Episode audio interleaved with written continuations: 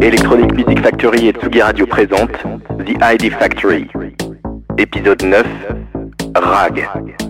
J'adore les, j'adore les gros tubes. Ça a toujours été une, petite touche que j'essaie de faire dans, mes sets. Pas forcément le tube ultra commercial, mais toujours le tube que tout le monde connaît. C'est essayer de passer un Michael Jackson dans ton, euh, euh, dans ton set, ou un vieux tube italo disco, ou euh, même un. Là, il y a pas longtemps, j'ai retrouvé un, un remix un peu de Adjani. euh, et, voilà. Et ça, je trouve ça, je trouve ça génial de pouvoir le faire. Je trouve ça hyper intéressant quand j'entends des DJ le faire. Je sais que beaucoup ne le font pas. Je sais pas pourquoi, mais moi j'aime beaucoup parce que j'adore les tubes. Moi, j'attends qu'une chose, c'est que d'aller voir Céline Dion euh, qui a été annulée maintes et maintes fois. Euh, Bon, voilà. j'adore les tubes. Alors mes parents écoutaient, écoutaient très peu de musique. J'ai un souvenir particulier, c'est que euh, on avait l'habitude d'aller en Corse l'été et ils avaient acheté une cassette, une cassette audio à l'ancienne. Et j'ai ce souvenir de mes parents qui, qui écoutaient cette cassette de chants corse en boucle. Donc euh, rien à voir avec ma culture musicale, euh, rien à voir avec la leur non plus. Mais je sais pas pourquoi, j'ai ce souvenir de ces chants corses qui reviennent euh, des, milliers de fois chez moi. Et sinon, je me suis faite ma culture musicale toute seule dans ma chambre. J'écoutais beaucoup la radio, j'écoutais beaucoup Radio FG à l'époque. J'avais certains tubes que j'aimais beaucoup et j'essayais de les enregistrer sur ma chaîne IFI. Beaucoup de tubes, c'était les années 80. hein. Moi, j'ai donc je, suis née toute fin, toute fin, toute fin des années 70. Donc Ouais, voilà, j'avais j'avais 10 ans euh, en 88, j'écoutais euh, beaucoup Mylène Farmer, hein, forcément comme une préado, euh, comme une une bonne petite gouine que je suis. Euh, mais j'ai écouté beaucoup les, les, les des, années 80 et c'est vrai que cette touche se ressent toujours dans, dans mes sets. J'aime beaucoup tout ce qui est euh, synthétiseur, tout ce qui est électronique.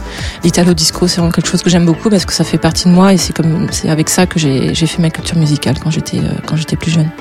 Je me souviens que je m'occupais de, la radio de, mon collège à la cantine. On diffusait de la musique et c'est moi qui faisais effectivement la playlist toujours sur ces fameuses cassettes audio.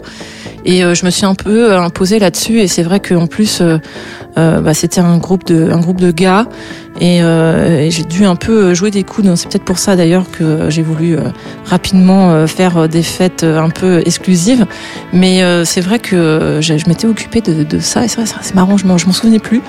Et après, euh, bah, rapidement, j'ai essayé quand même d'un petit peu de animer euh, animer les booms mais je sais pas j'ai un mauvais souvenir de mes premières booms forcément. On est pré ado on a 13 ans 14 ans on n'est pas on n'est pas au top mais euh, mais ouais quand j'ai toujours voulu faire euh, organiser des fêtes. Toujours toujours même même encore maintenant hein, avec mes voisins c'est toujours moi qui suis moteur de, ce- de ces choses là tu vois au-delà de au-delà des boîtes for mais j'essaye d'organiser des choses très souvent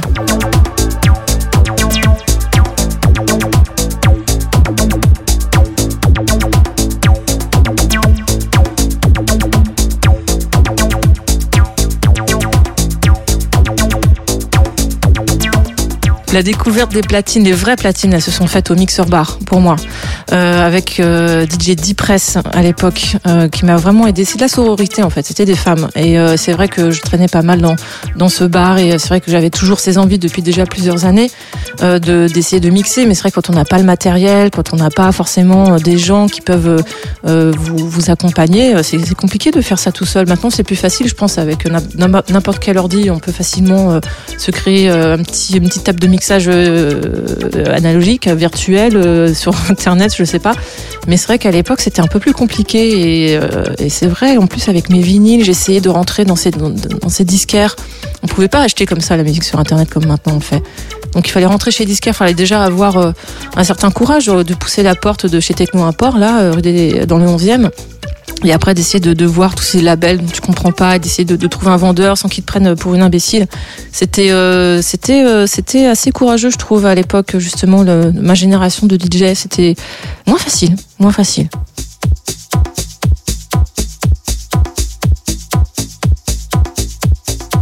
Le déclic pour moi de, pousser la porte de ces, euh, magasins de, disques, ça a été vraiment de voir mes copines le faire en fait. C'est hyper important. Pour moi, ça a été hyper important d'avoir des repères. C'est juste de voir mes copines qui étaient pas forcément euh, ni plus courageuses ou plus dégourdies ou quoi que moi. En tout cas, c'est comme ça je considérais qui, qui avaient le courage de le faire.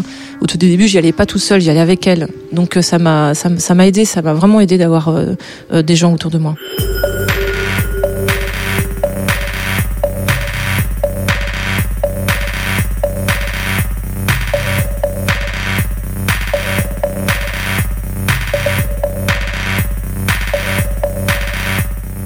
La découverte des musiques électroniques, pour moi, elle, elle s'est faite clairement dans les clubs et particulièrement au Pulp, parce que c'est vraiment le club où j'ai commencé à sortir de manière régulière. Très jeune, j'ai été attirée par, euh, par les clubs. Quand, dès que j'ai eu mon permis de conduire, de toute façon, j'ai filé, j'allais beaucoup au Folies Pigalle à l'époque, euh, au Palace, ça me revenait encore, au Folies Pigalle. Mais j'étais jeune, vraiment, même, même quand j'avais 16 ans, je sortais déjà dans, dans les clubs et tout ça. Je racontais n'importe quoi à mes parents pour essayer de prendre le RER e là et de filer et de passer la nuit dehors. Euh, donc forcément, ça m'a tout de suite. Euh, j'étais fascinée, fascinée par la musique, fascinée par l'ambiance, fascinée par les clubs. Euh, il se passait plein de choses et maintenant avec le recul, je me rends compte que je comprends maintenant pourquoi il y avait la queue aux toilettes pendant des heures et des heures alors que j'étais un peu naïve, moi rien du tout, sans alcool, sans drogue ni rien. Mais c'est vrai que je sais pas, j'étais attirée par cette ambiance et euh, au-delà d'être DJ, le fait d'être promoteur et d'organiser des soirées, pour moi c'est vraiment deux, deux choses qui vont ensemble, vraiment parce que j'étais très attirée tout de suite par vouloir organiser des choses qui me ressemblent et pour un public qui pour moi euh, manquait de choses. J'avais pas eu besoin forcément encore d'aller au pub ou de prendre conscience de certains euh, discours que déjà je le ressentais au fond de moi. Et c'est vrai que le pulp, évidemment, donc on en parle tout le temps, mais c'est vrai que pour ma génération, le pulp, ça a été hyper fédérateur et ça a révélé euh, beaucoup de, beaucoup de gens et beaucoup de, de passion.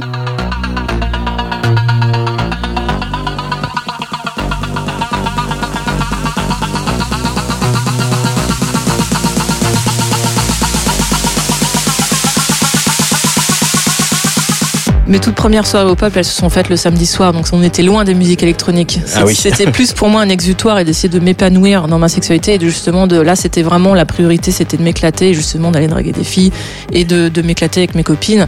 C'est euh, avec euh, les, les, années qui ont passé que je, du samedi soir, je passais au vendredi, après du jeudi. Euh, bon, la, la, programmation était super, mais c'est vrai que le public était un peu plus mixte, donc c'était un peu plus un peu plus compliqué. Euh, c'était, on était moins euh, moins à l'aise en tout cas dans le, en moi en tant que femme, j'étais moins à l'aise le jeudi soir que je l'étais le samedi. Mais c'est vrai que si j'avais envie d'écouter la musique électronique vraiment pointue, il fallait que je vienne le jeudi. Et, voilà, mais sinon dans les, toutes premières clubs, c'était surtout pour euh, pour rouler des pelles, ça c'est sûr.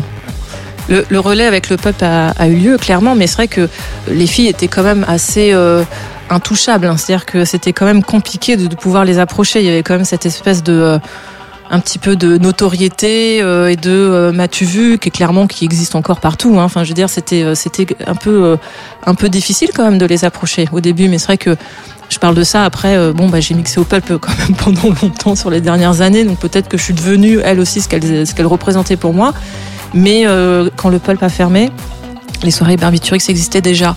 Il y avait, il y déjà eu un passage de relais, avait, mais c'était pas vraiment un passage de relais. C'était essayer de créer quelque chose d'autre que c'était pas musical, mais vraiment de créer quelque chose qui était non sédentaire. Le pulp, c'était le pulp dans un endroit, c'était boulevard des Poissonnières et c'était là.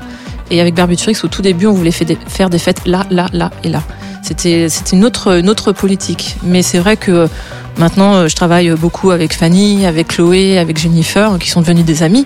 Donc euh, le passage de relais a eu lieu et c'est vrai que euh, elles sont toutes de bons conseils et, euh, encore maintenant, dès que j'ai une petite galère ou quand j'ai une question, j'appelle Fanny ou j'appelle Jennifer ah, hein, c'est Jennifer, c'est Jennifer qui m'a expliqué comment bien trier ma clé USB par exemple. Et c'est Fanny qui va me dire comment bien organiser ton ticket moyen pour ta soirée. Le safe place qu'on a essayé de mettre en place avec X, on a essayé de le mettre en place déjà, ça fait des années qu'on travaille dessus, ça fait 15 ans qu'on fait des soirées. Euh, la politique de la porte n'était pas la même il y a 15 ans qu'aujourd'hui, parce que euh, déjà on était moins maîtres, nous, organisatrices, de la porte. C'est-à-dire que là, les clubs nous imposaient leur, euh, leur politique. Maintenant, c'est plutôt nous qui imposons notre politique. C'est-à-dire que si le club veut nous recevoir, il faut qu'on ait un accord sur le fait que c'est nous qui, c'est nous qui gérons la porte. C'est hyper important. C'est ça qui va, c'est ça qui va faire le safe place. C'est quelqu'un, qui travaille dans un club depuis des années ne, ne peut pas forcément connaître toutes les communautés. Pour moi, euh, la place de, de la physio euh, doit être forcément euh, quelqu'un qui est très proche de cette communauté, qui fait partie de cette communauté. Et ce qu'on a essayé de mettre en place il y a 15 ans, c'était compliqué parce que les, les les clubs qui étaient plus des brasseurs euh, nous voyaient un petit peu comme des euh, comme des jeunes meufs euh, qui n'y connaissaient rien donc ils nous imposaient nos trucs et ça a été vraiment ça a pris des années et des années pour essayer de, de, faire quelque chose de bien. Et surtout, ils voyaient que les soirées marchaient. Donc, euh, au fur et à mesure que leur club se remplissait, après, ils étaient forcément, ils ont, ils ont lâché du lest, c'est sûr. Mais euh, la politique, c'est d'essayer de, euh, bah, quand on fait une soirée lesbienne, forcément, on va donner la priorité aux lesbiennes et à leurs amis. Euh, on va essayer de limiter l'entrée aux groupes de gars qui viennent comme ça, euh, même si ils sont hyper LGBT friendly, mais qui viennent pour s'éclater machin. On sait très bien qu'à un moment donné, je le vois par expérience, je parle pas comme ça dans le vent, je le sais parce que je l'ai vu pendant des années, qu'à un moment donné, bah un groupe de gars va prendre plus de place, va faire plus de bruit, va pas se comporter de la même manière qu'un groupe de meufs. Et du coup, est-ce que les meufs qui viennent au Head for ont envie encore d'avoir un groupe de mecs alors qu'il y en a partout, au boulot, au, euh, dans la rue euh, Bon, et un petit peu, on essaye de, de, de, régler ça, mais on veut pas non plus euh, fermer la porte. On veut vraiment rester ouvert à, à toutes et tous, mais il faut essayer de trouver un bon, euh, un bon compromis, de briefer les gens c'est hyper important, c'est-à-dire que même un groupe de gars qui peut se faire recaler, il faut leur expliquer pourquoi. C'est hyper important de bien accueillir les gens, même ceux qu'on va recaler. Et, euh, ensuite, de toute façon, le safe place euh, à 100% n'existe pas, c'est utopique. Ça n'existe pas, parce que même dans la communauté, il peut y avoir des violences, des violences intracommunautaires. Donc le, le 100% safe place, ça n'existe pas, c'est euh, utopique.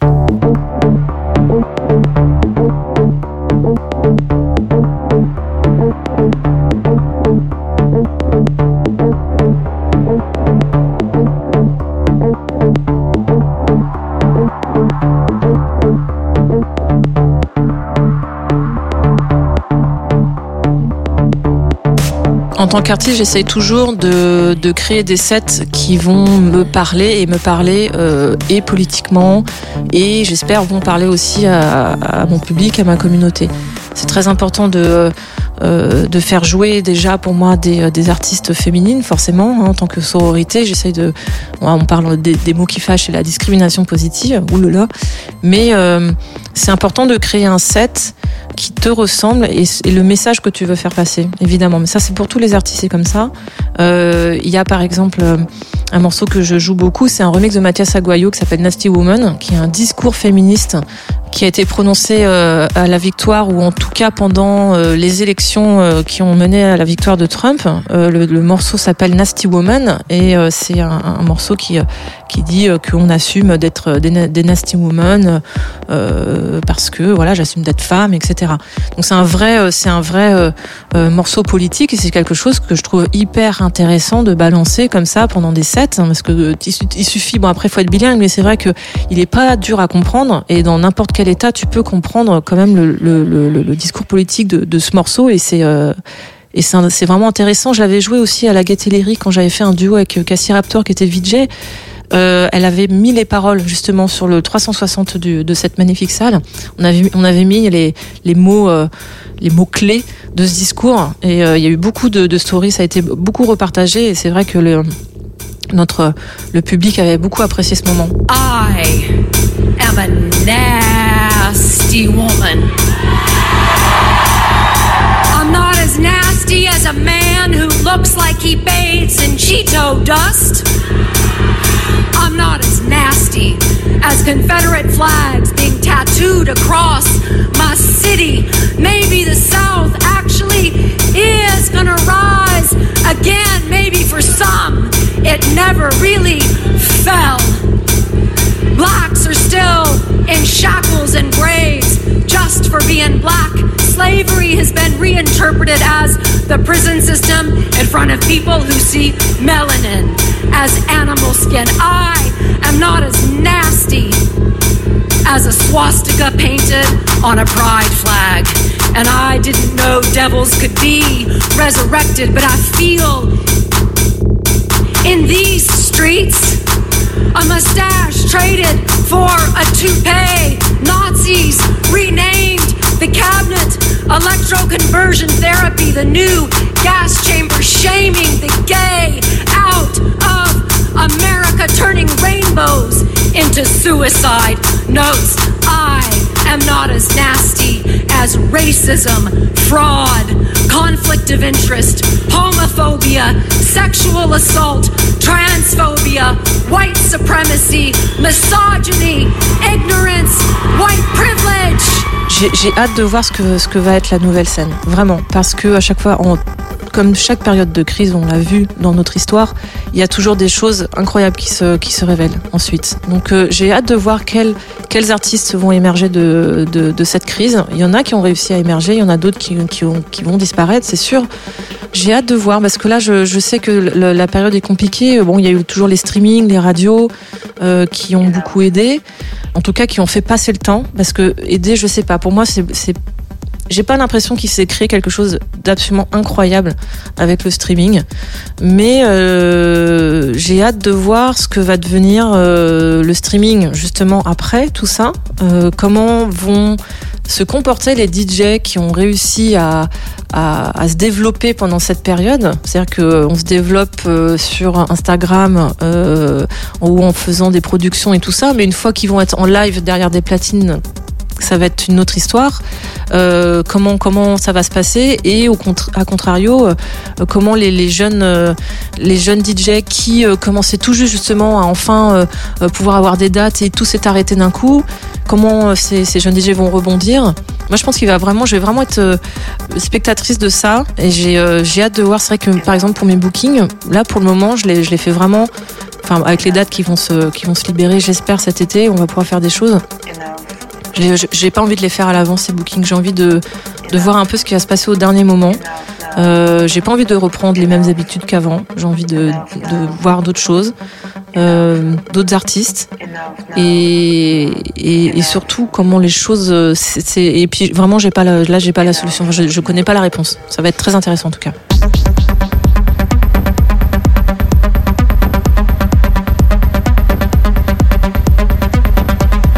Que j'aimerais voir changer, c'est euh, d'abord dans le business de la nuit, avant de, parler même de, safe place ou euh, comment euh, comment va devenir le, clubbing en soi. C'est vrai que le business était, était devenu vraiment un gros business avec des, des, artistes internationaux qu'il fallait booker deux ans à l'avance, avec des cachets euh, absolument incroyables. Bah ça, euh, c'est peut-être euh, mon côté un peu anticapitaliste et pourtant je suis pas la pire, mais j'ai plus envie de voir ça moi en tout cas. Et ça j'espère que ça ça va changer. J'espère que là les euh, les jets privés les cachets à 20 000 pour euh, jouer une heure euh, etc moi je, je sais pas j'adhère pas à ça. Pour moi c'est pas ça la musique même si évidemment euh, moi la première hein, j'ai envie d'avoir des bons cachets quand je quand je joue. Mais il y a une espèce de star- starification de euh, de la musique électronique qui moi me, me dérange en tant que déjà en tant que euh, spectatrice et puis voilà. Et mais qui me dérange aussi beaucoup dans en tant que productrice de, de soirée, de, de voir, c'est de voir, parce qu'à chaque fois qu'on veut- faire inviter quelqu'un, il faut augmenter le prix de billet, etc. Et donc au final, bah, c'est le public qui est perdant. Et ça, j'ai- j'aimerais vraiment que ça va changer. Et à mon avis, ça va changer. Parce que là, je pense que ceux qui ont, qui sont plus cassés la gueule, au final, ça va être les grands artistes, justement, qui, les, qui exagéraient un petit peu sur, sur, euh, sur leur cachet. Après, il n'y a pas que, il y a tout le business autour. Il y a tous les agents, les, les, les labels, les bookings, etc. J'espère qu'on va de- euh, revenir à des choses plus, euh, plus simples, plus pures. Et ensuite, eh ben, pour le clubbing en soi, ça, je sais pas, parce que c'est vraiment un problème sociétal. Comment nous, on va se comporter déjà une fois qu'on on va être euh, lâché enfin dans la nature? Comment on va se comporter dans la rue? Comment on va se comporter entre nous? Et le, le dance floor va forcément faire, euh, euh, va faire écho à ça.